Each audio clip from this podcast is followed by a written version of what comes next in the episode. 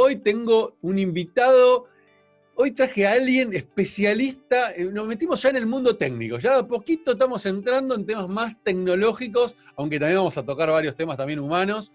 Hoy tengo de invitado a Ernesto Mislej. Ernesto es fundador de Siete Puentes, o cofundador de Siete Puentes, y además es científico de datos. ¿Qué es científico de datos? Ya nos va a contar, o data scientist, si lo queremos decir como se suele decir en inglés, pero ya nos va a contar de qué se trata. Ernesto, bienvenido a Somos Humanos y Digitales. Bueno, ¿cómo anda? Bien. Sí, la verdad que muy contento. Este, yo soy fan del programa, así que estoy muy contento de poder participar. Un placer, querido. Veo que te afeitaste. Me afeité, me afeité, me dejé los bigotes albertistas, todo, todo. completito, completito. Sí, que con esta pandemia está complejo el tema de estar, estar afeitado, de mantenerse prolijito. Y, empezar a, digamos, a ponerle así como onda, ah, bueno, ¿y qué hago? Y bueno, hoy me afeito. ¿Y qué hago? Y bueno, hoy ordeno la casa. complejo, complejo. Che, Ernest, eh, antes que nada me gustaría que te presentes a la gente, que cuentes eh, eh, qué es lo que haces, qué es ser un científico de datos en esta, en esta era que estamos viviendo, que cuentes un poquito de Siete Puentes y bueno, y ahí ya arrancamos con la, con la entrevista. Bueno, bueno, gracias. Bueno, yo soy Ernesto Misleg, soy licenciado en Ciencias de la Computación, es la rama de la, computación que se estudia en la Facultad de Exactas este, yo soy egresado ahí de, de la UBA. Y la, este, la disciplina ciencia de datos es intentar eh, extraer valor a partir de los datos. No es algo que, este, podríamos decir es algo novedoso del 2020 o que no se haya hecho en otros momentos de la historia de la, de la tecnología. Y si nos ponemos a pensar desde los primeros, no sé, las tablas de los sumerios que intentaban agarrar información, persistirla y extraer algún tipo de, este, de, valor. A partir de eso, ya tenemos una tecnología que intenta este, describir ciertos fenómenos y utiliza un soporte para hacerlo, no sé, las tablas de arcilla, que después pueden ser este, eh, los registros de, las, de los censos, y después podrían ser las primeras computadoras de los, de los 60, y después las computadoras personales, digamos, siempre hubo un soporte y siempre hubo responsables de tratar de persistir los datos y tratar de conseguir valor. Este, Siete Puentes es una compañía que trabaja y, ya tenemos 14 años en Argentina y damos servicios a la Argentina y la, región, eh, jugando el juego de, de, los datos, de extraer valor a partir de los datos que la compañía, las propias compañías generan y muchas veces no le extraen ese valor, pero también, y esto sí es novedoso de la época de la Internet, ¿sí? y quizás lo que cambió desde la perspectiva del, dar valor de los datos es que en la era de Internet los datos no necesariamente residen o están este, en los servidores de, las, de las propias compañías, pueden estar afuera, pueden estar en sitios donde la gente expresa sus opiniones, este, que pueden ser redes sociales, pero también los, los, foros de los, de los diarios o los sitios donde se escriben las reseñas, pero también pueden estar en los, eh, la, telefonía celular con la ubicación de cada uno de nosotros, las imágenes satelitales, las transacciones por tarjetas de crédito, digamos, un montón de fuentes y la, pericia o, o las capacidades del equipo de, ciencia de datos, que, quizás después podemos hablar contando más en, digamos, no solamente pensando al científico de datos como un unicornio, una persona que, que, completa el conocimiento general, sino que en un equipo donde cada uno aporta su, visión. Este, dicho esto, digamos, necesitamos eh, capturar la información por donde esté, los datos por donde estén, consolidarlos, limpiarlos, pelearnos un poco con eso y poder construir valor. ¿sí? Este, de alguna manera de eso trabajamos en Siete Puentes y de eso me, dedico yo. Llevándolo, eh, Ernest, a, algo más, eh, porque me, imagino del otro lado puede haber gente que puede entender muy bien de tecnología y entender muy bien de lo que estás hablando, y gente que va a decir, ¿de qué me está hablando este pibe? Sí. ¿Qué, qué son los datos, qué hago con los datos, cómo los llevo a mi, a mi cotidianeidad, este, o sea, llevándolo a algo más, más llano, ¿no? O sea, eh, pensemos en una, en una pyme, en una empresa, en una, en una corporación, este, ¿qué pueden hacer con los datos que tienen? O sea, ¿para qué les serviría hacer ese análisis de datos? O sea, ¿qué, qué podrían lograr si se ponen a trabajar sus datos? Sí. O estudiar. bueno, e, en, digamos, una de las, de las, las cuestiones como más iniciales es, bueno, a ver, imagínate que yo tengo una cadena de producción, que tengo mis insumos y genero un producto y lo comercializo. Por ejemplo, soy una fábrica de pastas, que compro la harina, compro las papas, este, estudio cómo es la demanda de, de mis clientes, pero en el mes tengo un pico muy alto que la verdad que no sé qué pasa en los meses, al fin del mes, que la gente compra más pastas que en el resto del mes. Bueno, resulta que es, ¿qué, capítulo estamos de, del podcast? 29. El 29, bueno, el 29 no va que la gente ¡fa!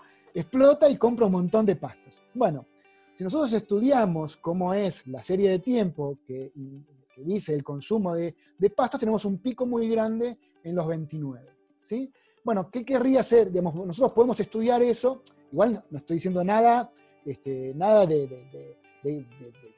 lo que sería rocket science, nada, nada completamente difícil de entender. Vemos, medimos todo lo que se vende y vemos que los domingos se vende un montón, mucho más que el resto de la semana, y los 29 se vende muchísimo. ¿sí?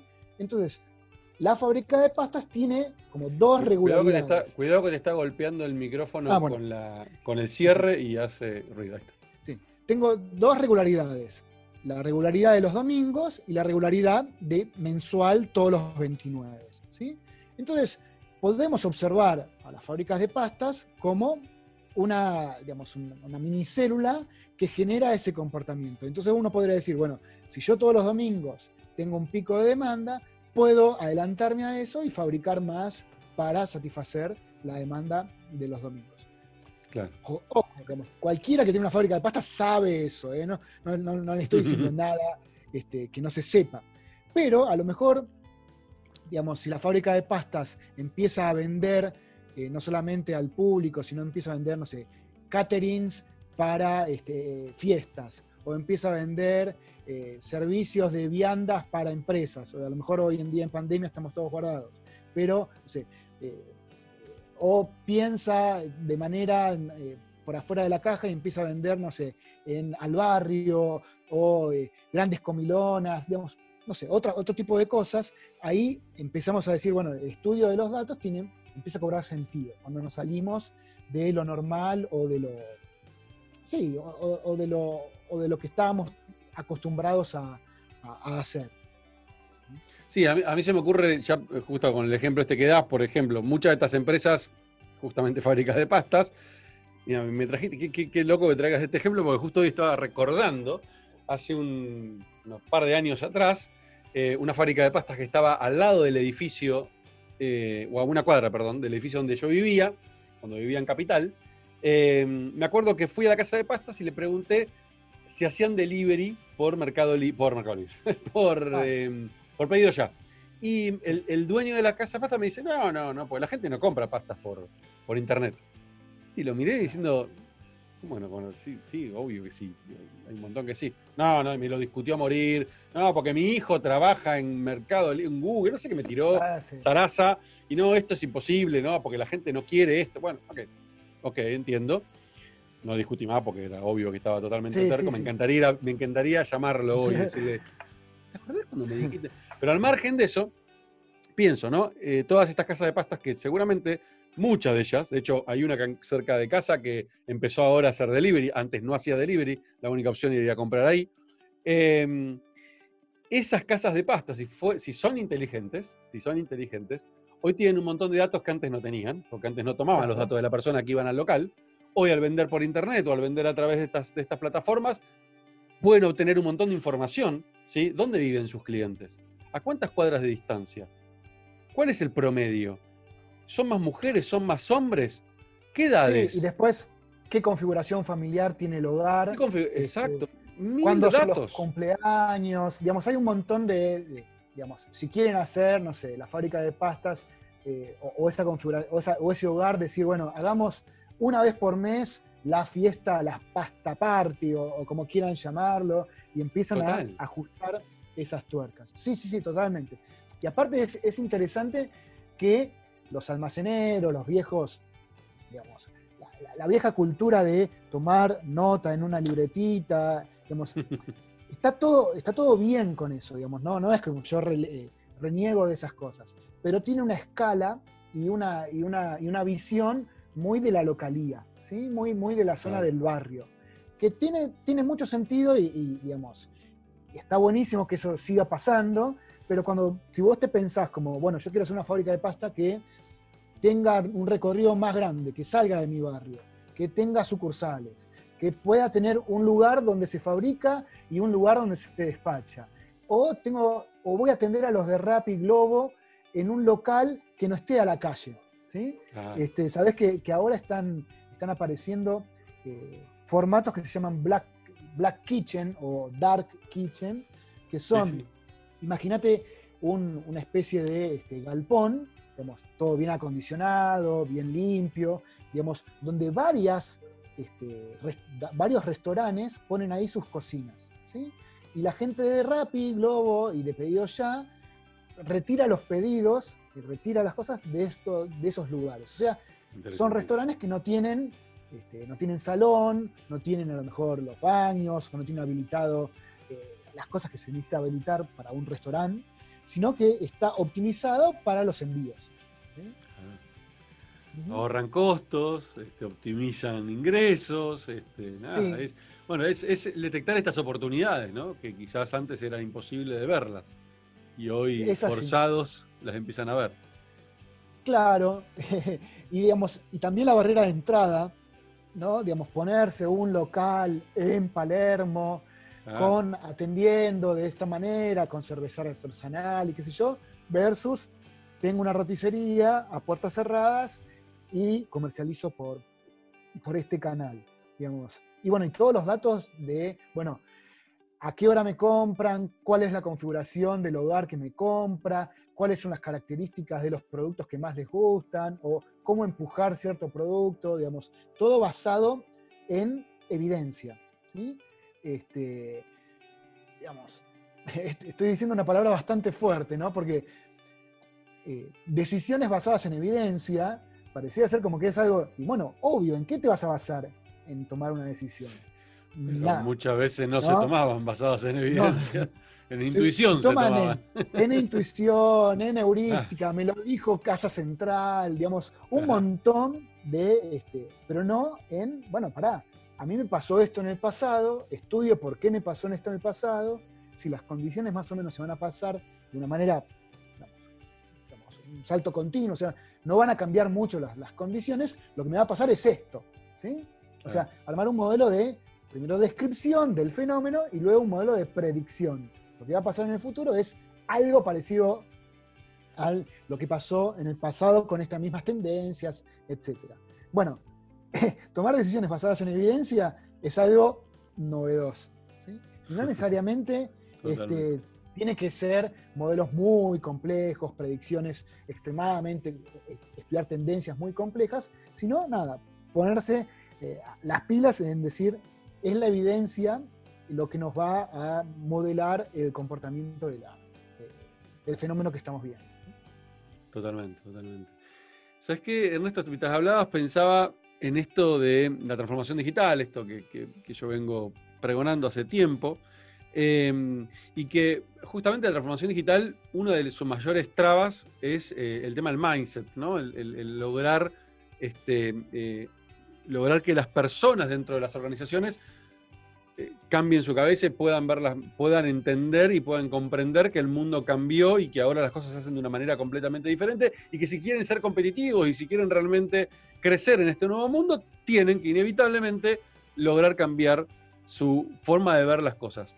Eh, todo esto que vos traes con la ciencia de datos, que como bien decís, no es algo nuevo, pero sí es nuevo para muchas empresas y para muchas organizaciones, y digo no es nuevo porque eh, yo te conocí a vos hace más de 10 años, en la época, en las primeras épocas de Psico como compañía, de PsicoFXP, este, donde colaboramos, hicimos algo juntos para poder justamente tratar de comprender el, todo el quilombo de datos que teníamos dentro de Psico. Eh, y ya en ese momento era algo novedoso y increíblemente hoy sigue siéndolo.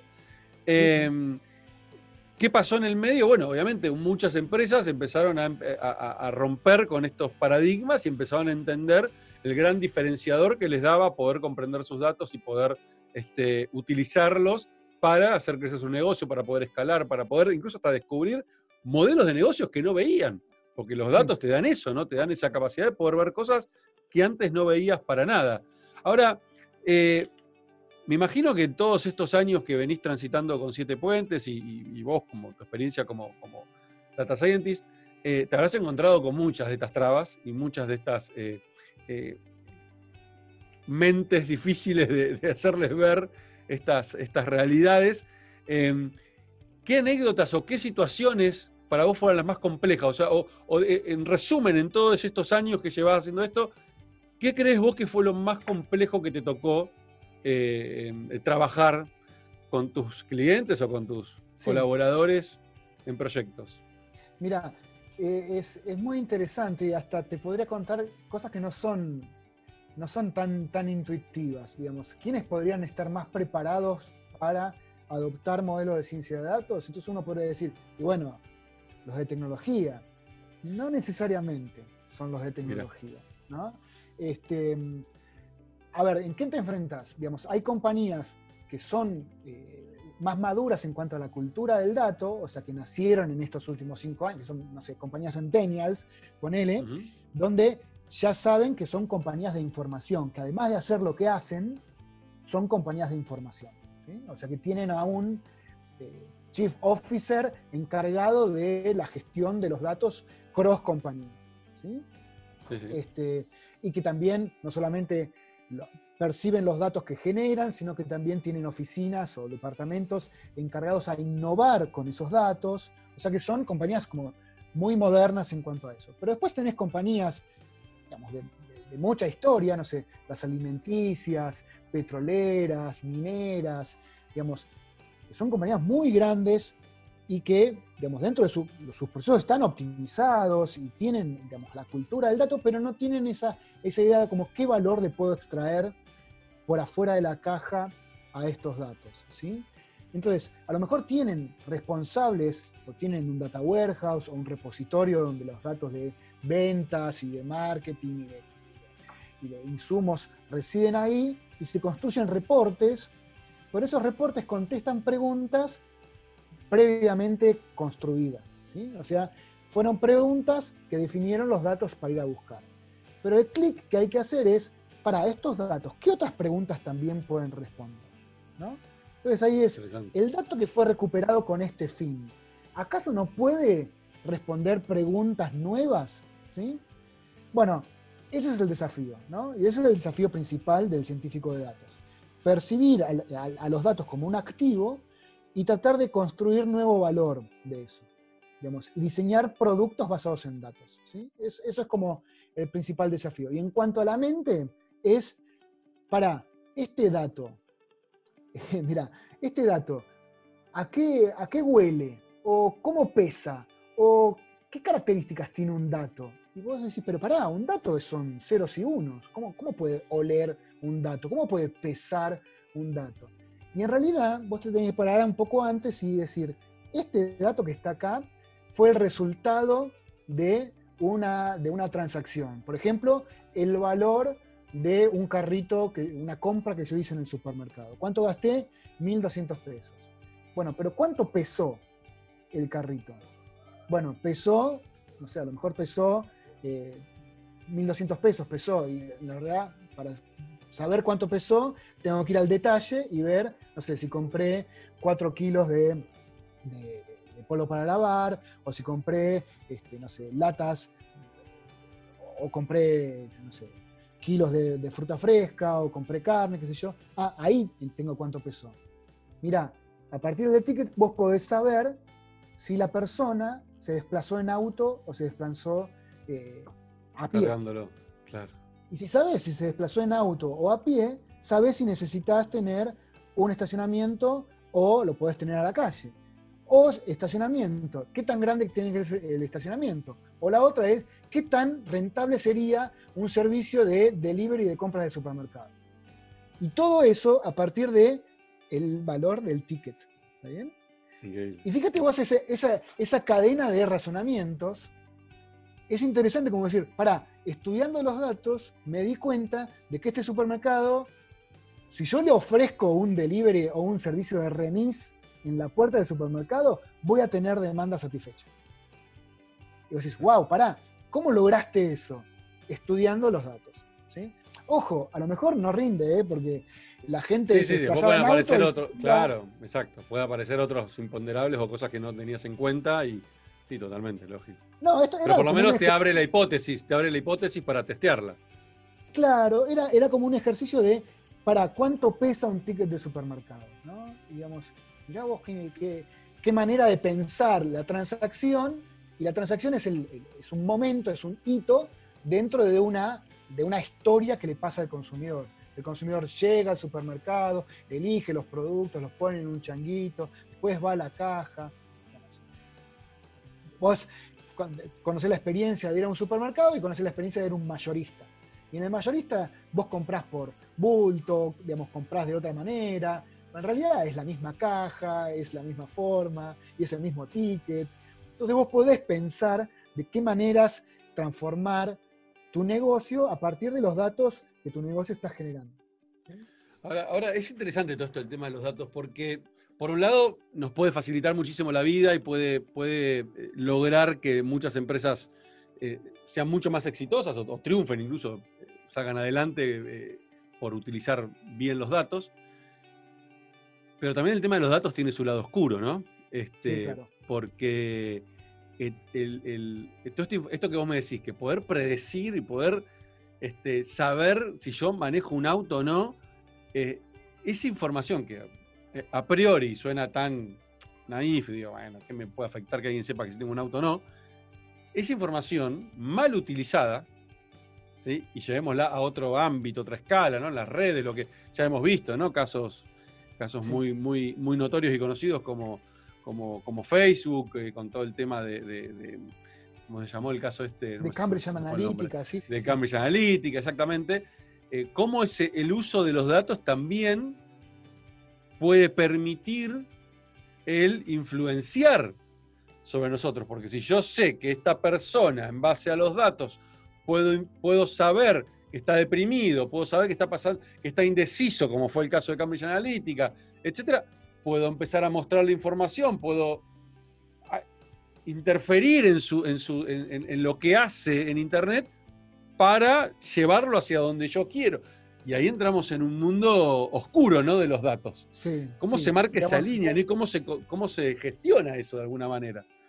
Bueno, eh, digamos, es un tema difícil, complejo, pero hay, hay muchas, eh, muchas personas trabajando los, este espacio como para poder regularlo sin impedir que aparezcan eh, innovación, ¿sí? Digamos, a lo mejor si vos regulás mucho, no podrá aparecer un Waze. Y Waze es una aplicación que nos resolvió la vida, ¿viste? Total. Entonces, ¿de qué manera poner los frenos para proteger las, los derechos de los individuos? ¿sí?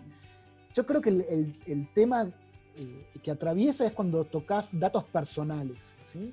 datos de las personas y que las personas eh, le suministran a la compañía datos referentes a su edad, su sexo, digamos, datos de, la vida propia, ¿sí?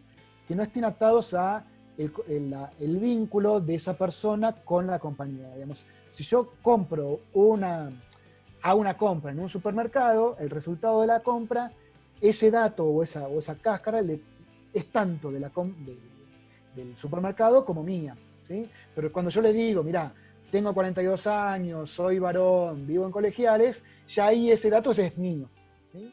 o sea, y una, de las claves es que tiene que haber un consentimiento informado del uso de esos datos. Si yo firmo un término sin condiciones le doy check a habilito a que el supermercado use mis datos personales para plin, plin, plin, bueno, yo estoy dando el consentimiento informado. ¿sí? Básicamente son dos cosas. Que lo usen, ahí entramos en una, de nuevo, una delgada línea, delgada línea roja, porque como bien sabés, ¿quién lee los términos y condiciones cuando se instala la aplicación del supermercado, cuando se instala Facebook, cuando se instala LinkedIn o Twitter? O sea, nadie lo lee. Entonces, creo que ahí también hay un, hay un enorme abuso de eh, la famosa, viste, eh, letra chiquita, ¿no? Sí, eh, sí, sí. ni siquiera es letra chiquita, porque ni siquiera, o sea, está escrito ahí, lo que pasa es que no te vas a leer. Nadie se lee ningún término y todos aceptamos de manera automática y no somos conscientes de la cantidad de información que le estamos regalando al, mundo online, ¿no? Este, a mí, en lo personal, soy de los que a mí ni me preocupa porque yo estoy en este mundo, lo conozco y no me dejo influenciar tan fácilmente. Por supuesto, muchas veces no lo sé. Y creo que ahí está el problema. Las veces que estoy, soy influenciado sin saberlo. Justo ayer miraba un documental en, YouTube, em, medio conspiranoide, pero muy interesante sobre, este, em, sobre todo el tema de la élite en el mundo, bla, bla, bla, y el manejo de los medios, y que hay cuatro familias en todo el mundo que manejan casi todos los medios que existen, prácticamente, o de los más importantes. Eh, y ahí sí digo, ¿cuántas veces yo soy influenciado por los medios? O sea, yo leo un diario, si bien no soy de leer noticias, las pocas veces que las leo, yo leo la noticia y me convenzo de que es así. Y, estoy seguro, muy seguro, que atrás hubo alguien que se sentó y pensó, escribámosla de esta manera para que, para que tenga esta connotación, para que, la, la, mayoría de los que la lean piensen esto. Y eso es tremendo, porque, de nuevo, ahí qué letra chica hay, yo no firmé nada, entre, digo, entonces ahí entramos en ese juego que seguramente para lograr entender eso, de cómo me van a influenciar con esa nota, estudiaron un montón de datos previos de todos los que consumieron notas similares, cómo reaccionaron, y en base a eso tomaron, usaron los datos de nuevo para lograr un, efecto. sí, para, para, optimizar que, este, que vos hagas clic en ese tipo de notas. Sí, sí que hagas clic es una cosa, eso no me molesta, porque digo que ahí está bien, el famoso clickbaiting, eso no me jode. Ahora lo que digo es, no hablo del clic, hablo de la idea que te ah, meten en la cabeza con esa nota. Porque ahí sí está, el, ahí, ahí creo que está la manipulación con los datos. Eh, ¿Qué más? ¿Hacer clic o no? Bueno, es para que vea más publicidad. Digo, no, eso no, me, es no grave. Hay, como dos, dos cosas. Este, hace un tiempo uno de estos científicos de datos, digamos, como es un pibe este, pionero dentro del área, decía que todos sus colegas, sus compañeros, todas las mejores mentes matemáticas, físicas, de ciencia de la computación, estaban trabajando en hacer que vos hagas clic en una publicidad. ¿No? Antes eh, trabajaban en, este, no sé, en física nuclear y ahora trabajan en hacerte, hacer clic y, manipular en el sentido de que vos estés adicto a ese tipo de contenidos y de alguna manera no solamente veas el contenido, le hagas clic a la publicidad, sino que, que mañana tengas ganas de ver un nuevo contenido parecido claro, claro, claro. o que conteste a ese, etcétera. Digamos, la verdad que es así lo que, lo que decís. Y te quería contar otra cosa que también pasa en, mi área, que es la posibilidad de reescribir una nota automáticamente para distintos perfiles. ¿sí? O sea, el editor o el periodista escribe como si te dijera una nota que tiene 10 páginas. ¿sí? Y un bot agarra esa nota de 10 páginas y la resume para el celular. Le pone una foto interesante para los que lo ven por tablet o le pone un videíto para los que lo ven por YouTube. O, digamos, lo hace más eh, kirchnerista o más este, macrista o más republicano o más conspiranoia, todo a partir de un gran texto. ¿sí?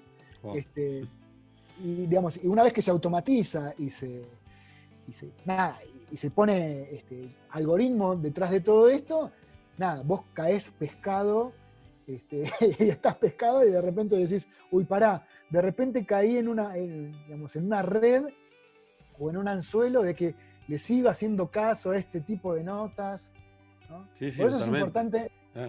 por eso es importante, de vuelta, confiar en personas, no sé, periodistas de raza, o, digamos, o instituciones estatales que digas, bueno, me protejo, me protegen de cuando vos estabas contando de, bueno, ¿quién lee la letra? ya lo sabemos también que es... Oh, bueno, sí.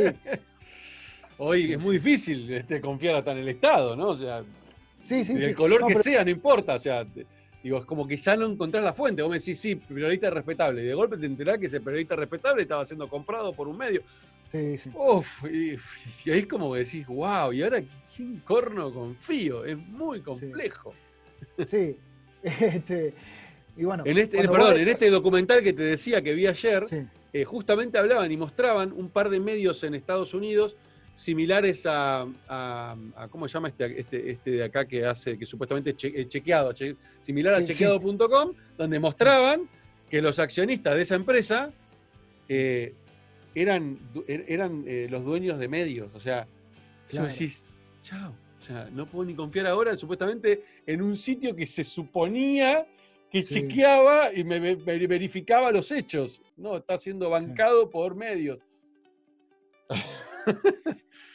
no, hay que apagar todo, listo, no leo más. Lo que, te, quería contar, con, acá anotado lo de, lo de, la letra chica, en, digamos, hay instituciones de defensa del consumidor antes de la internet que, no sé, no sé, pesan si el paquete que dice un kilo de azúcar verdaderamente tiene un kilo de azúcar. Digamos. O sea, siempre hay una oficina para ir a golpear y que te defiende de la defensa del consumidor, este, y otros tipos de, defensores del, pueblo. También hay, en, algunos, en algunos países, acá también, en alguna manera, defensores de eh, internautas o defensores de, los, de los navegantes de Internet. O sea, que te leen la letra chica por vos, de alguna manera. bueno, hay, un, hay, uno, hay uno que lo sigo mucho en Twitter, que es este arroba derecho en zapatillas. Claro. Este, que hace años y años que se viene, que viene haciendo, haciéndose laburito de, de responder todas las preguntas que la gente le, le hace a nivel, a nivel legal. Eh, y bueno, creo que ese es el poder también de las redes, ¿no? Y, el saber usarlas de manera correcta puede, puede ayudarnos a navegar en este mundo tan complejo. Sí, pero fíjate vos que vos decís, mira, no puedo confiar en, en una institución estatal, no puedo confiar en un fast check como el chequeado de Estados Unidos, no puedo confiar en periodistas. Eh, ¿De qué me agarro? ¿no? Y ahí creo que tenemos que volver a algo más primitivo y al valerte de tus valores, ¿no? Claro. Y de, este, y de ciertas instituciones que vos le, le, das, no sé, algo de confianza, ¿no? Este, no sé, tu casa de estudios o este, tu grupo de, de, de tu club, este, pero también es, bueno, pará, lo que es la uva ahora no era la uva cuando yo estudié, o sí, digamos, entonces también te tenés que comprometer para que esas instituciones este, tengan como, continúen con esos valores, ¿no? Este, no sé, a mí, yo estoy creciendo, este, y, nada, mi rol también como emprendedor o como dueño de compañía, y también es pensar a mi comunidad, ¿sí? los que trabajamos en datos nos podemos asociar en la Asociación Argentina de Data. Ah, quizás no tanto, pero, pero sí la idea de, bueno, conocernos, eh, percibir qué es lo que nos haría falta, eh, mayor talento, o sea, que las instituciones que forman pibes y pibas este, estén adecuadas a esta época, estén adecuadas a la, digamos, y conocer la gente de la Cámara de Software y la gente de Fundación Sadowski, que también hace el triángulo de academia, Estado y, empresa privada, digamos, también jugar ese tipo de juego, ¿sí? No solamente percibirnos como empresa privada que da valor y consigue negocios y, digamos, y genera su renta por eso, sino también pensar cómo tienen que estar formados los chicos y chicas y, cómo, cómo tiene que estar este, pensada la estrategia de la tecnología desde el país y cómo insertarse dentro de la región, cosas que tienen que ver digamos, con algo, no sé, puede sonar feo, pero con algo de la política tecnológica del país y la región. Sí, sí, sí, sí coincido. Entiendo también que muchas veces, viste, las empresas están con sus propios problemas y ponerse a pensar de esa manera, decir, sí, pero pará, primero tengo que resolver el, caos en el que estoy, este, y, recién después puedo ponerme a pensar en cómo aporto a la sociedad o cómo digo, depende mucho el estadio de cada compañía, ¿no? Y, en el ámbito en que se mueve, pero sí coincido que esa, responsabilidad está, está, es de cada uno de los emprendedores y de cada uno de los empresarios, en vez de quejarse, darse vuelta y decir, bueno, pará, yo no me quejo solamente, sino que hago. Este, sí, sí. Y creo que eso, eso, es, eso es clave. Por suerte, por lo menos en, lo, que, lo que veo en los últimos años en el mundo, en el mundo nuestro, el mundo digital, esto, esto cada, vez, cada vez hay más, este, hay más organizaciones que, se están metiendo a hacer cosas y están intentando de diferentes lugares eh, eh, lograr este, por lo menos setear agenda y tratar de ayudar a que este, esto no quede en la nada.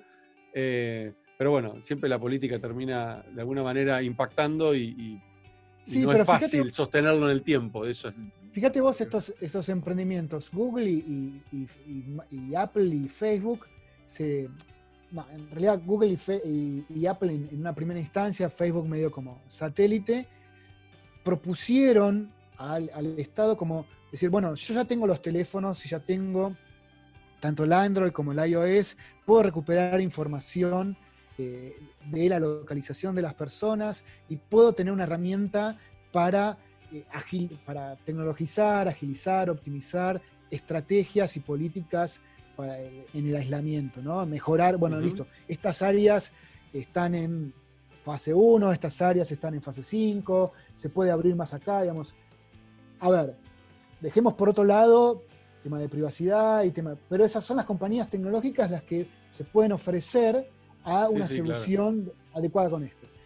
En Argentina, la Cámara de Software y algunas empresas como, como Globant y Fundación Sadowski y la Facultad de Exactas colaboraron en la construcción de la aplicación Cuidar y, la, este, de repente es compañías tecnológicas que juegan un rol de decir, bueno, escúchame, nosotros estamos acá y podemos aportar desde esta, de esta visión para la construcción de, una solución que optimice o que mejore este, cierta, cierta idea, ¿no?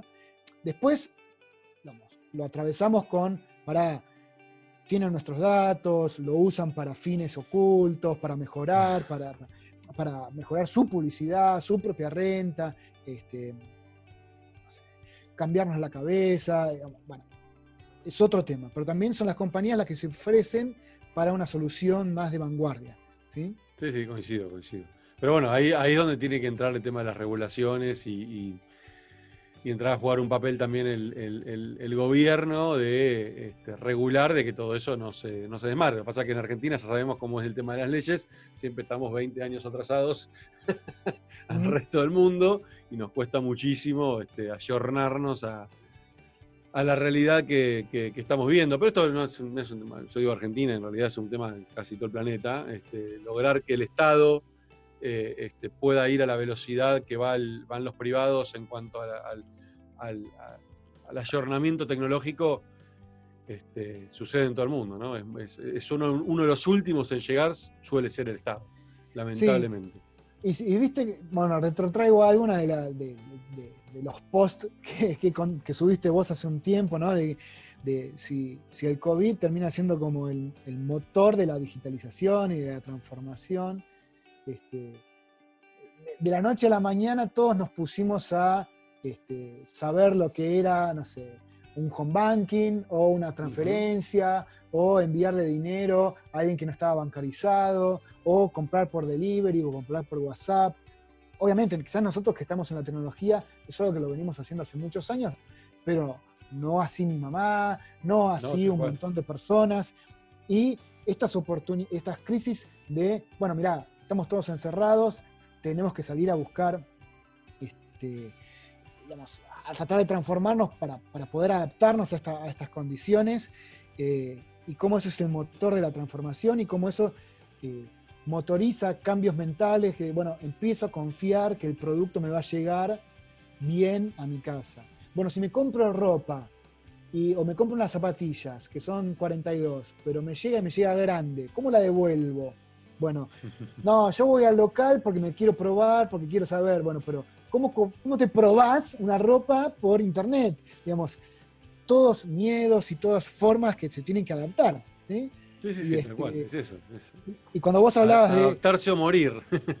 claro, y vos hablabas del cambio del mindset, digamos, es tanto del consumidor que te empuja a nuevos casos, o sea que nosotros le pedimos, che, a FIP, sé más, este, más moderna, habilitame a, a, emitir facturas del celular, o digamos, el consumidor, el contribuyente, empuja cambios, y también los que están dentro de las compañías o dentro de las oficinas del Estado adaptarse a, bueno, ahora tengo que hacer una reunión por Zoom o tengo que dar clase por Zoom, digamos, a vos y tus hijas que ya tan grandes, pero, digamos, meterse en el coso de, bueno, ¿cómo es un docente que hasta recién tenía pensado dar una clase presencial con pizarrón y tomar apuntes a una clase en línea por Zoom, que el pibe lo toma desde la cama, que le manda tarea.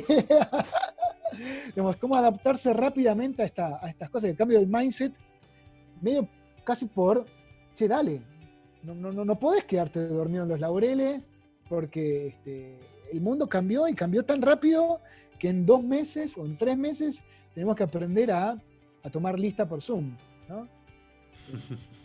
Totalmente, totalmente. Ernest, eh, para ir cerrando te quiero, te quiero preguntar algo. Me gusta siempre terminar o, buscar un cierre en el cual eh, nos metamos un poquito en, el lado personal, en el lado humano. Em, y te, voy a invitar a, irte para atrás, a imaginarte o a recordar. Este, ¿Qué edad tenés vos, Ernesto, ahora? 42. 42, sos, sos más o menos de mi, de mi edad. Eh, yo tengo 44. El Ernesto que estaba arrancando su vida profesional, ¿a qué edad arrancaste a trabajar? Y a los 19. A los 19. ¿Cómo se imaginaba ese Ernesto su vida profesional? ¿Cómo, cómo se imaginaba, si se podía imaginar o tratar de ponerte en ese lugar, cómo se imaginaba ese Ernesto, el Ernesto de 42 años? Uy, es, es muy interesante. Bueno, yo, yo empecé trabajando de pasante arreglando impresoras, ¿no? Este, era, una oficina muy, muy grande que tenía muchos, este, una compañía que tenía eh, muchos pisos, y yo era el pibe de las impresoras, o sea, yo iba y configuraba ciertas cosas y la dejaba andando. ¿Te acordás de las impresoras eh, de formulario continuo, que había algunas que eran chiquitas, otras que eran grandes, entonces había digamos, había que tocar algunas perillas para que lo grande se imprima en lo chiquito y lo chiquito en lo grande. Y yo era el, pibe con 19 años, el gurú de cómo tocar ciertas perillas para que lo grande se haga chiquito y lo chico se haga grande.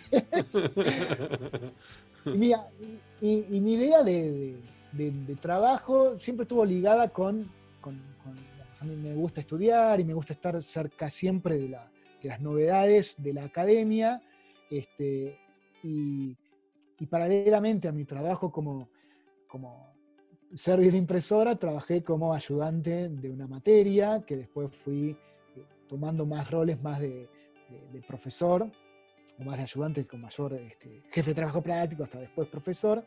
Este, y, ese, y ese pibe de 19 años siempre tenía ganas de, bueno, construir algo que conjugue como cierta vanguardia de la academia y cierta, digamos, cierto hacer, transformar cosas que no estaban pudiéndose hacer.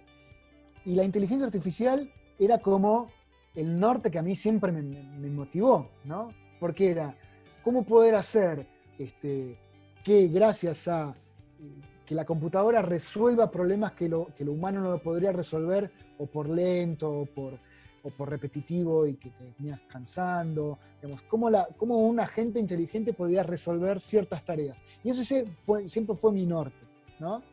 Este, y la verdad que hoy me veo con una compañía que ya somos 30 personas, que damos servicios a Argentina y al resto de Latinoamérica, con clientes de las startups más, más importantes de la región, este, no sé, y Mercado Libre, este, dando servicios a, toda la región, digamos, digo, wow, es un camino súper, súper interesante. También tengo, tengo como cierta suerte angelada, vos me, lo discutirás, que no es, no, es suerte, sino que es algo que yo motivé para que pase. Este, la verdad que la informática y la ciencia de datos o la inteligencia artificial hoy en día es, digamos, eh, nada, está en el candelero, se paga bien, hay demanda. Yo podría haber elegido, no sé, dedicarme a, con las impresoras, no, no sé, a dedicarme a vender impresoras. Pero bueno, eso no fue lo que elegí, ¿no? Y ahí está, bueno, la moneda cayó por el lado de la inteligencia artificial y eso se paga bien hoy. Bueno, puede ser. Pero yo elegí un camino de desarrollo y de fundar una compañía bajo esa, bajo esa premisa de, modelos inteligentes y la verdad que, estoy súper satisfecho con eso. La verdad que estoy, estoy re contento, tanto yo como, como, como mis socios, que vos los conocés también. este, la verdad que, estoy contento con eso. Y si querés poner así como, bueno, los estudiantes de hoy, de 19 años, que están estudiando en la facultad o que están estudiando desde sus casas, eso también cambió mucho de, nuestra época ahora, ¿no? Que hay mucha gente que se forma eh, accediendo a cursos online, ¿no? De cursos de ciertas universidades que están súper buenos, que están, digamos, con los mejores profesores del planeta. Bueno, si vos tenés como esa, esa esa curiosidad o esa autodeterminación para poder cursar por, en línea, digamos, este es un momento ideal porque hay cursos en todas partes del planeta que te van a formar muy, muy bien.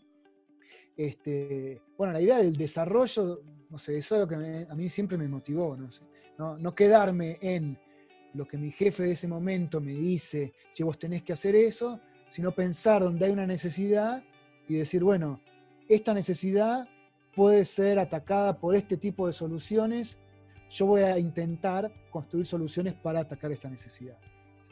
Este, los que construimos soluciones eh, nos, motiva mucho intentar hacer un mundo más, este, más justo, pero también eh, más fácil de vivir, ¿no? que no tengas que destinarle tiempo a llenar formularios. No, para eso hay una gente inteligente que llene los formularios. Vos quedate, vos con tu hija chiquita, o yo en mi caso, no sé, tocando la guitarra, digamos. Es que yo creo que, yo, creo que eso se trata, en el, fondo, toda esta, esta gran revolución digital, ¿no? De, simplificarnos la vida. lo digital vino a simplificar, o sea, más allá de generar negocios nuevos y todo, eh, a nivel, llevándolo a nivel del consumidor, este, vino a facilitar la vida y a, poder justamente poder optimizar los tiempos. Optimizar los tiempos. Este, este ejemplo que acabas de dar es típico. O sea, yo prefiero toda la vida pedir por Mercado Libre o pedir online en el supermercado que tener que ir y perder dos horas este, caminando por las góndolas y después una hora o media hora más haciendo la cola. ya lo hacía antes, ahora con la pandemia, bueno, ya obviamente no queda otra, pero eh, yo creo que eh, el, empezar a valorar más nuestro tiempo, ¿no? sí. Lo que todo este mundo digital nos, nos, permite eso. Y en elegir con quién pasamos nuestra vida, nuestro ocio y nuestra vida íntima, ¿no? Digamos, no decir, uy, eh, yo charlaba con la gente de la verdulería y yo charlaba con la cola de, para cobrar la jubilación. Bueno, pero porque no te quedaba otra. Pero claro, no porque lo elegías con tus nietos, digamos, eso es como. Tal cual, tal cual. Si vos me dices, a mí no me voy a ir ahora a hablar con el almacenero porque por gusto, lo hacía porque no me quedaba otra, porque estaba ahí esperando. Pero es verdad. ojo, también es que. Sí, sí, sí. Totalmente. Ernesto, un placer enorme. Mil gracias por, por tu tiempo. Buenísimo, Espero que le hayas pasado lindo. Sí, claro, claro, claro. Nada, nos estamos siempre viendo por las redes. Dale, dale, buenísimo, buenísimo. Bueno, che, que anden Abrazo bien. ¿eh? Cuídate mucho. Dale, igualmente. Chao, chao.